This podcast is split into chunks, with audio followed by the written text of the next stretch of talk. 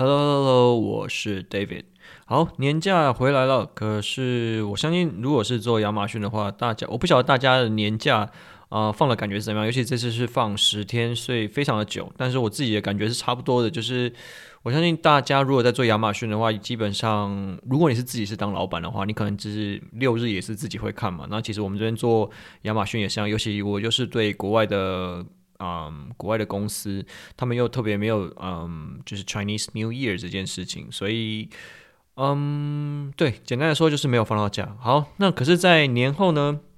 还是有遇到一些状况了，就是其实不是在过年后，就是嗯，过年中间的时候，其实有一些嗯，公司有一些人离职了，然后要补人，其实是不好找。那为什么会不好找？因为嗯，怎么说？因为这他啊、离开的人呢，他们是啊、应该是运营团队的人，也就是说，他可能是他其实是 account sales。他离职的原因其实也是因为他觉得他现在嗯拿到的薪水其实不好。那为什么这样说？因为呃，其实以运营团队的角度来说是这样，他们的薪水一定是有 best 跟啊、就是 best seller 应该怎么样？会有基本薪资跟一些激励奖金呐、那在去年来说，其实整体业绩是有达到的。那也可是，在整嗯、就是它超额的部分，它是没有达到，也就是说它是没有领到 bonus 的。那在这样状况下来说，我们也去了解一下，有可能是我们整体的这薪资设计的呃幅度可能让他不太满意，所以就要重新去找新的人。好，这主要是呃我们这边遇到的问题，然后在。这段时间里面哦，说实在，遇到的事情没有太特别，因为本来第一季就是旺季，然后我们也跟大家说，去年呃，去年的时候我没有跟他说，大家啊、我们这边 Q one 的目标其实是要要上很多的新品，所以今年其实都是一直想办法在上新品，所以现在在做的事情就是一直啊、上架开 case 合并 variation，然后想办法把就是一直抓库存，大概就在做这些事情，所以并没有什么特别好。那讲回来这边的话，就是在呃我们自己 podcast 到现在，其实也不说到现在，尤其是年后这段时间，呃这个礼拜就是有蛮多呃有蛮多人问我一些问题的，然后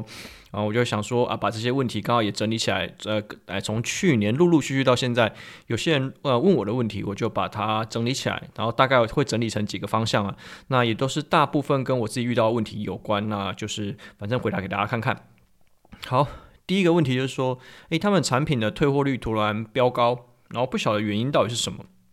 我觉得，呃，其实一开始的时候，我们回答中间啊过程来来回回很久，那直到最后，嗯，他把他的 ASIN 给我，还有把他后台打开的时候，发现问题。哦，OK，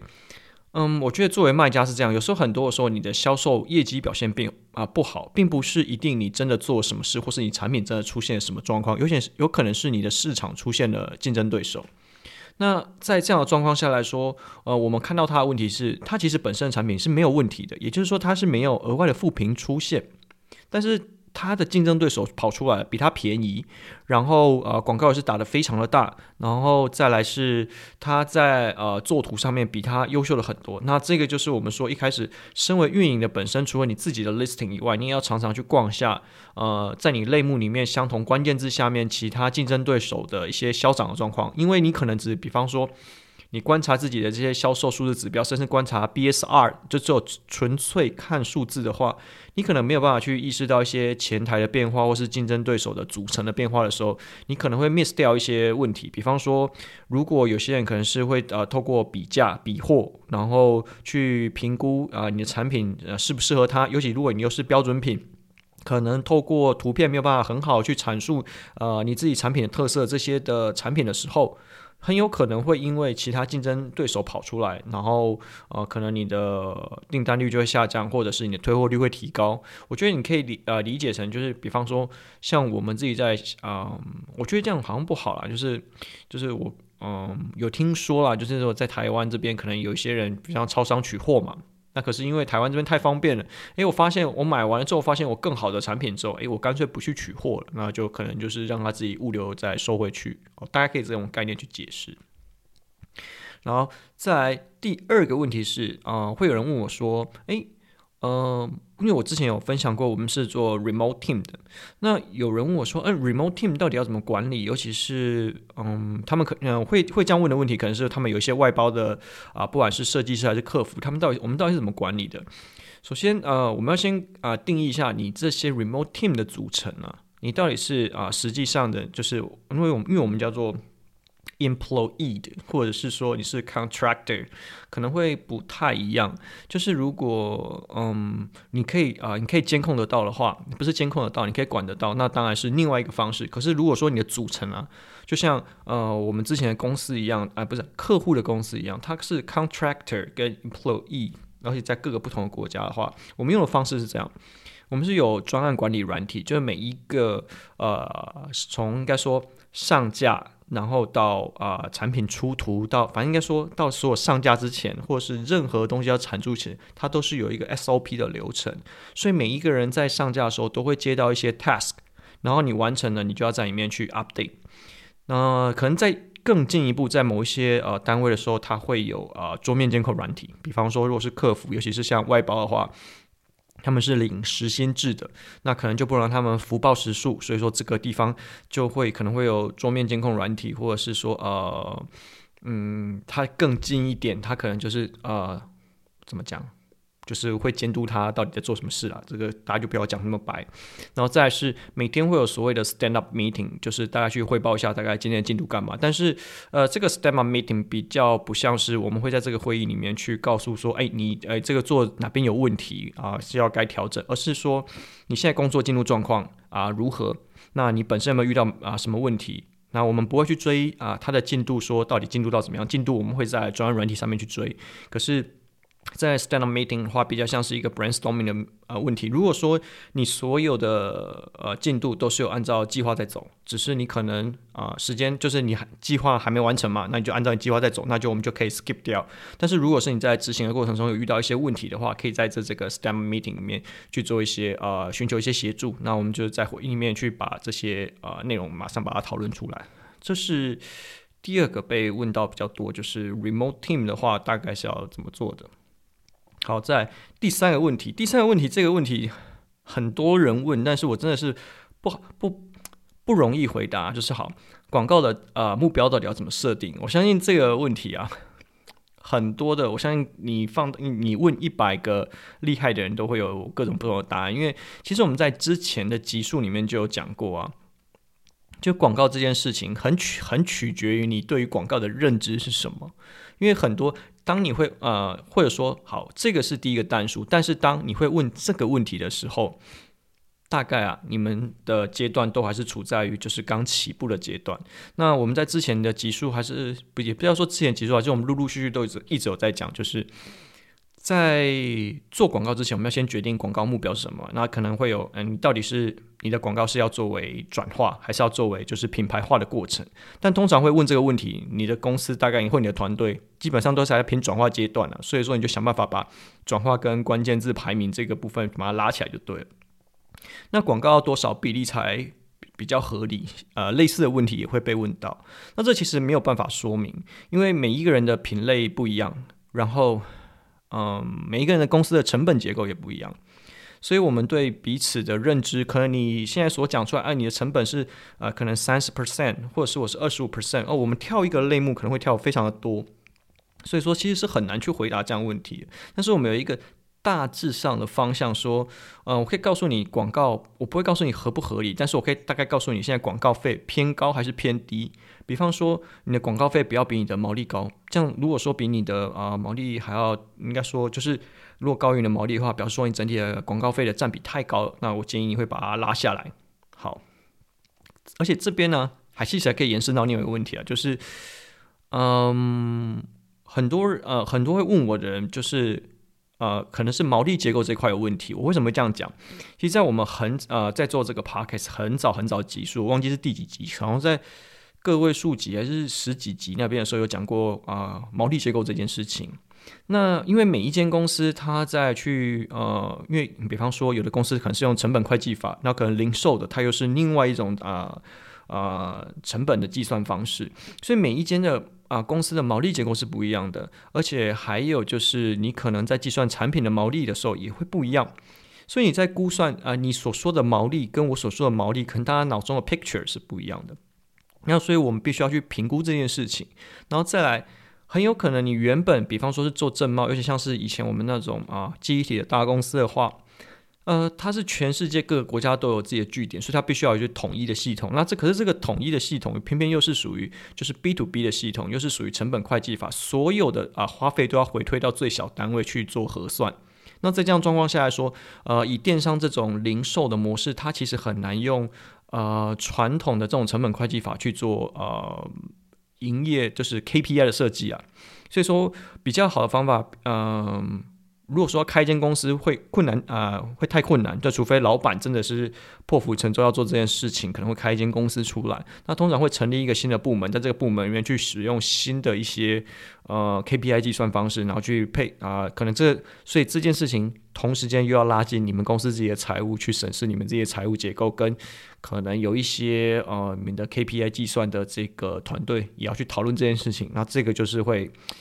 最麻烦了。OK，好。然后再下一个问题是，有人问我说，因为我在啊之前的电子报里面有一直写啊演算法、演算法、演算法，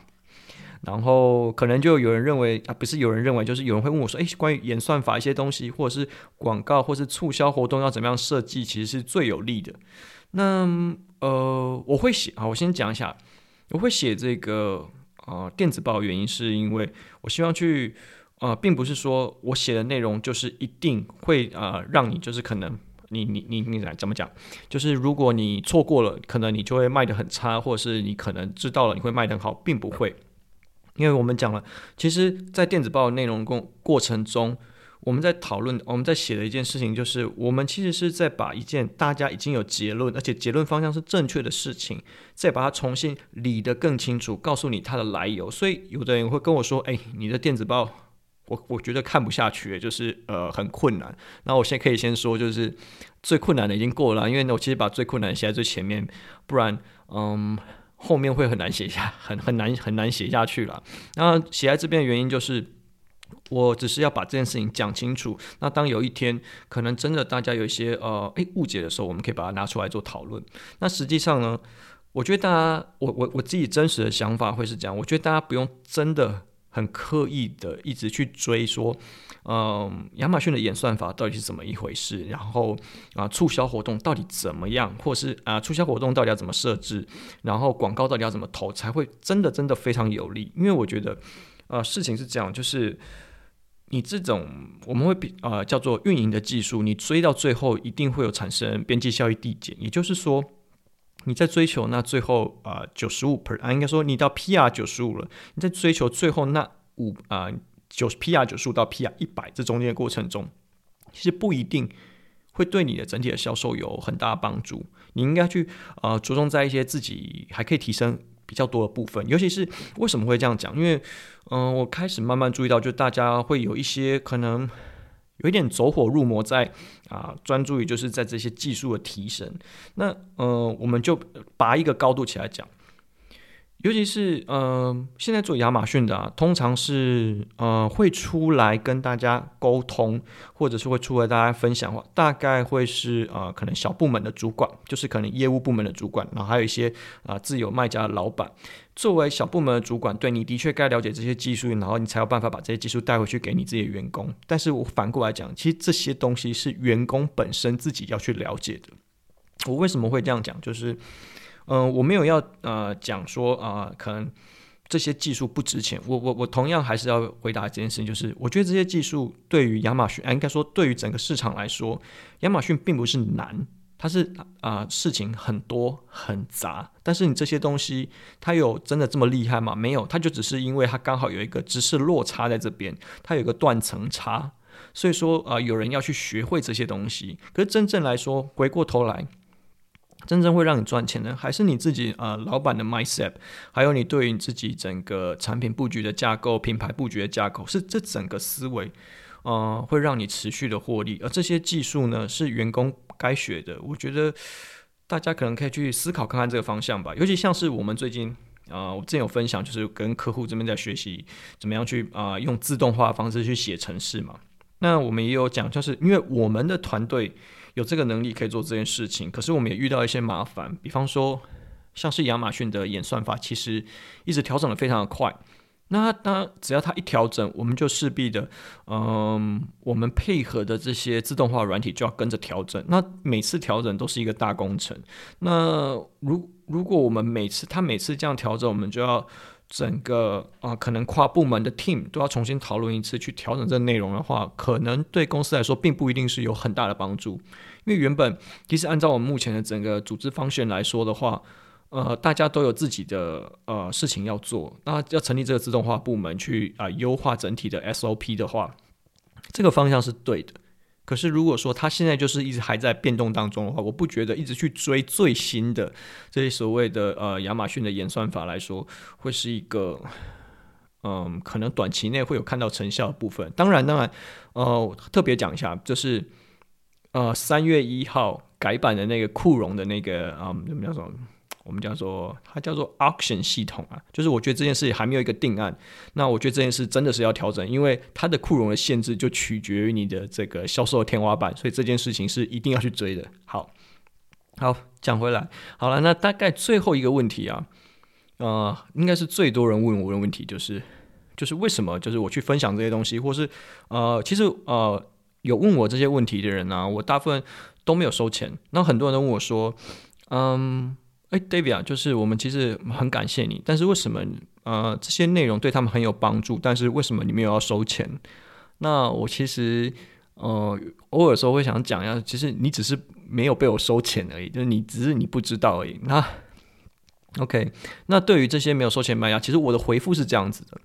我说因为知道我知道当卖家，因为我我啊、曾经当过卖家，所以我知道当卖家遇到问题的时候，嗯、有多辛苦，要找到一个。可以解决我当下问题的人，这件事情是呃很困难的。那这些东西只是因为呃有人刚好知道，或是你自己去摸索出来的时候，那当然说知识是有价。可是这些东西真的有这么神吗？就像我们刚刚呃讲讲的，这些东西只是很多很杂，但它并没有真的这么神。就像是一，我觉得它比较偏员工层面的操作技术面的 know how。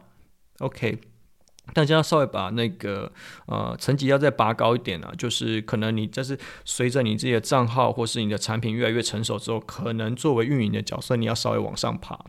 尤其是呃，特别是在我当了顾问，然后不是在公司里面领人家薪水以后，这种感觉其实更加强烈。好，为什么会这样说？因为大部分我的客户可能来找我的时候，一第一个开头一定大概都是问我一些操作面的问题，可能比方说。啊、最近有人问我一些 Vendor Central 的事情，然后 Direct Import 的事情，然后有人问我一些广告的事情，有人问我演算法的事情，然后有些人问我一些财务税务的事情。这些东西就是大概比较偏啊、操作层面，我大概可以给他们一些方向。那其实呃，我觉得这些东西啊，嗯，可能都比较像是我们刚刚讲的，它就是我分享给你之后，其实这个东西你吸收了之后。我收你一个两千块，当然我是可以收你个两千块。可是你发现，哎，这些东西其实啊，你网络上真的去查一查，查到的时候，我觉得我自己当初呃就觉得说，有人要拿这东西出来赚钱，我觉得我自己过不去，所以我自己也过不去这一关。好，可是说回来，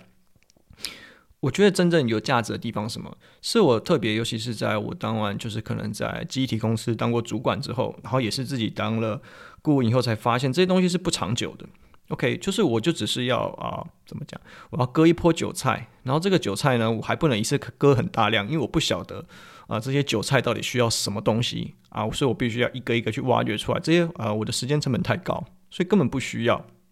也就是说，这些偏技术面的东西，其实每一间员工，他们啊，每一间公司里面，他们员工自己要去想办法解决的。可是因为在现阶段，他们员工可能没有具备这样的能力，所以他们需要是什么？他们需要是一个陪跑的教练。也就是说，其实现在亚马逊有提出这样的计划，我觉得大家如果有机会，真的可以去参加这个陪跑的计啊，陪跑的计划。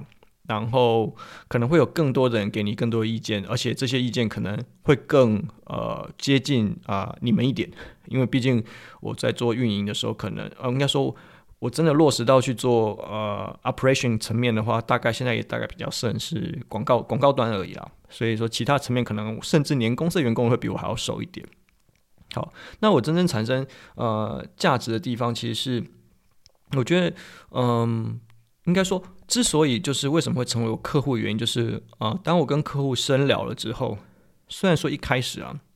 我们只是聊一些啊、呃，可能操作层面啊，或者是一些呃纯粹就是技术面的东西的时候，我。他会发现聊久了之后，会发现我不是我我我只能提供一个解法，而是因为呃，就是因为我呃以前处理过税务呃，呃物流，然后海外仓，然后还有就是品牌外包跟一些 agency，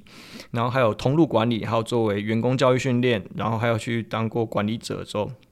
他们发现就是我真正能够落实到去帮助他们的地方是，可以发现他们现在整个组织里面，他们实际上他们的 pain point 在哪里。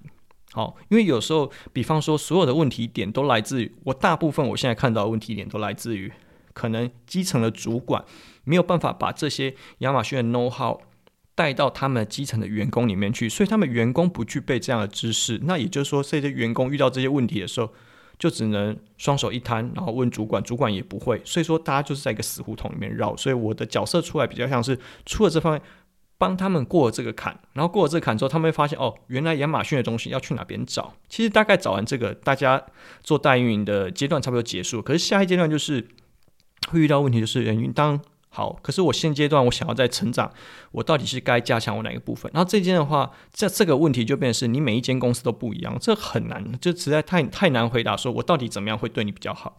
比方说像嗯，我现在在呃服务的一个客户，他的手上的状况就是。他们公司只有五个人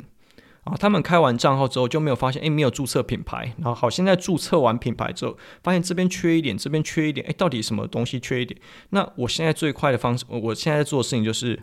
让他在最快时间里面可以把所有东西、所有资源都到位，在他可以。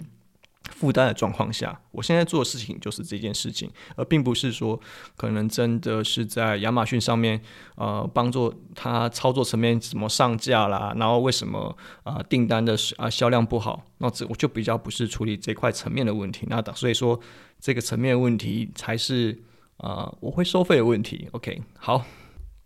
最后再啊、插播一个问题好了，就是有人问我那个啊、我前面讲过 Chat GPT 嘛，那。我觉得呃，面对新技术，还有一些呃创新的东西的感觉是这样，因为尤其是像像呃，可能我们接触到一些啊，比方说像我们有收呃，现在有呃接触到一些呃收购方嘛，品牌收购方，他们有提供一些新的东西给我们，然后可能也会遇到一些呃科技新创的一些公司。那我自己的感觉是这样啊，我觉得面对这些所谓新的呃产业、新的技术或新的科技导入的时候。我觉得状况应该是先去了解它，评估它，说啊，它到底会带来什么影响，而不是说啊，好像抓到一根救命稻草，然后来变现。因为我觉得，嗯，并不是每一间公司，呃，现在的团队都呃充满着这个创新的能量。我当然理解 ChatGPT，甚至可能有一些很多 OpenAI 的一些呃软体，比方说自动作图、自动回复的，然后自动计算一些仓库库存的这些软体都很好用。可是我我我会延续下一个问题是说，